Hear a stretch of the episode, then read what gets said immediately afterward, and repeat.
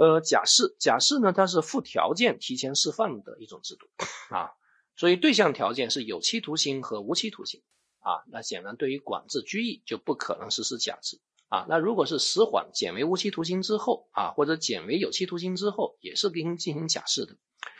呃，假释的执行的刑期条件，有期徒刑执行原判刑罚二分之一啊，无期徒刑呢必须执行啊十三年以上。当然有特殊情况呢，不受这个限制，但是必须经最高人民法院核准啊。各位可以看到刑法第八十一条啊，判处有期徒刑的犯罪分子巴拉巴拉啊，如果有特殊情况，经最高人民法院核准，可以不受上述执行期限的限制啊。张三，比如说因盗窃吧啊，因盗窃啊判处了这个啊无期徒刑。为什么说不能是故意杀人呢？我先留一个伏笔啊，看看各位能不能知道。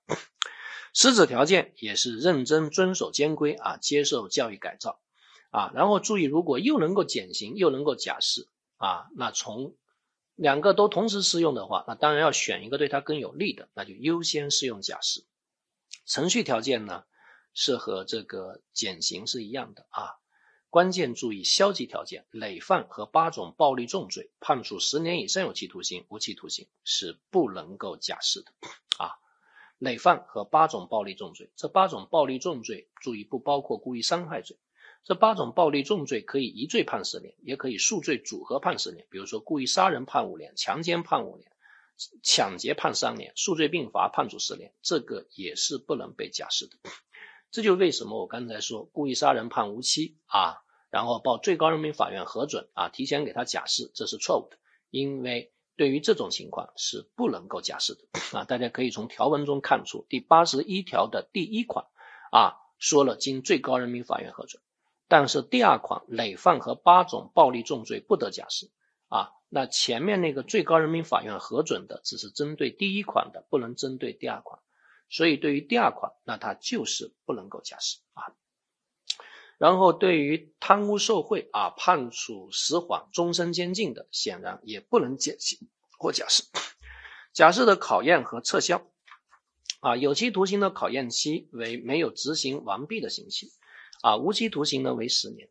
考验期呢要遵循的规定啊，和缓刑管制呢是一样的，只是六大政治自由没有被限制。然后特别要注意的话啊，这个管制和缓刑是可以实施禁止令的。但是假释呢是不能实施禁止令的。好，假释的撤销，如果考验期间犯新罪，撤销假释，然后先减后并。啊，考验期间发现漏罪，撤销假释，先并后减。考验期间如果违反法律等相关规定，那么执行未执行完的刑罚。啊。不能够说执行剩余刑罚，只能说执行未执行完的刑罚，因为无期徒刑是没有剩余刑罚的，无期徒刑还是一个无期啊，这其实是文字游戏啊，是文字游戏。